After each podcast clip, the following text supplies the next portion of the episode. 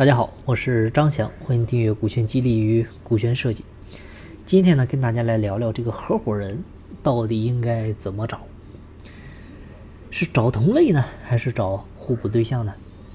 根据木桶理论啊，啊说一个人长板越长，短板就会越短，需要寻找他人跟自己组建成一个团队，来弥补各自的短板。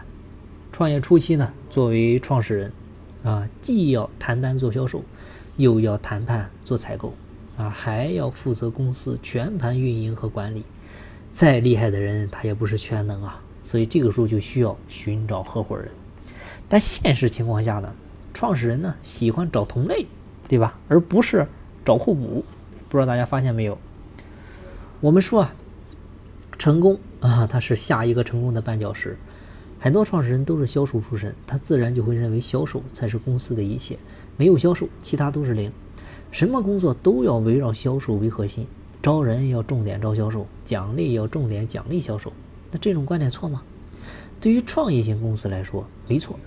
啊，但一家公司如果只是销售能力强，交付能力差，即使做再好，它也是一锤子买卖，它很快就会被市场所淘汰。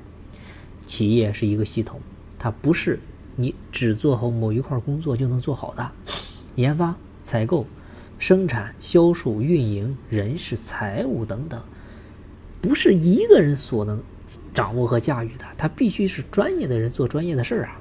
所以我们要记住，弱者才喜欢寻寻找同类。你看蚂蚁、蜜蜂、老鼠，对吧？都是三五成群、成群结队，他们在一起寻求的是安全感，但数量再多也是一群乌合之众，对吧？不堪一击。但是强者不一样。强者都喜欢寻找互补，比如狮子、老虎、豹子，对吧？独来独往，威风凛凛。他们有需要的时候会寻找互补，比如狼狈为奸，狐假虎威。尤其是狼，面对小猎物的时候可以自己搞定，面对大猎物的时候随时可以组队，对吧？利用群狼战术一举拿下。几个合伙人也是一样啊，各自能力不同，性格不同，这样才能强强联合，彼此互补。一个呢是能够充分发挥团队的能力，第二个呢就是谁都离不开谁，啊，彼此的关系呢会更牢固。除了能力互补，哎，性格也要互补。如果说都是急性的，啊，经营理念就会激进，做法呢就会急功近利，它明显违背企业的一个长期主义。但如果都是慢性的，公司增长慢，产品迭代慢，啊，在竞争如此激烈的背景下，眼睁睁看着大把市场机会也抓不住。对吧？一个好的合伙人团队，既有急性子，它又有慢性子；既有外向型，又有内向型。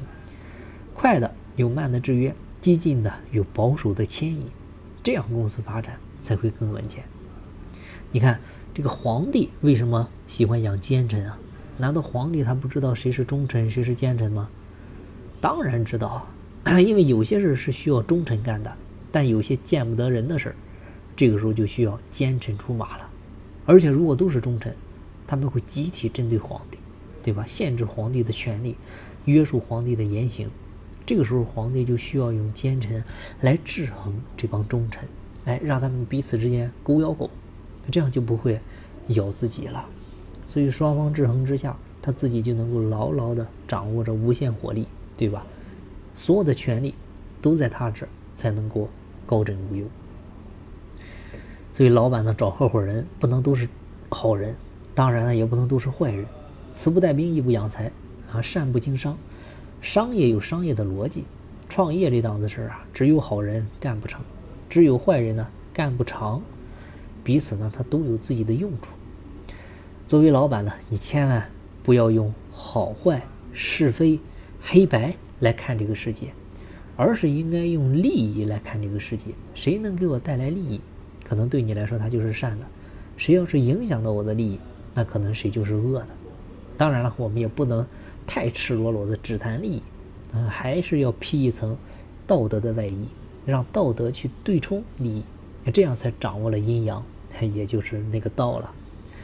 雷军说过，小米团队是小米成功的核心原因。啊，当初我决定组建超强的团队。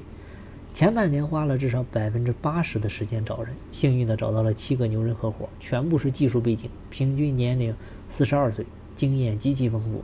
三个北帝加五个海归，来自金山、谷歌、微软、摩托罗拉，啊，土洋结合，充满创业热情。所以你看，一个好汉三个帮，一个篱笆三个桩，弱者才喜欢找同类，强者都喜欢找互补，尤其是找合伙人。合伙人找对了，你的事情就能够成功百分之八十。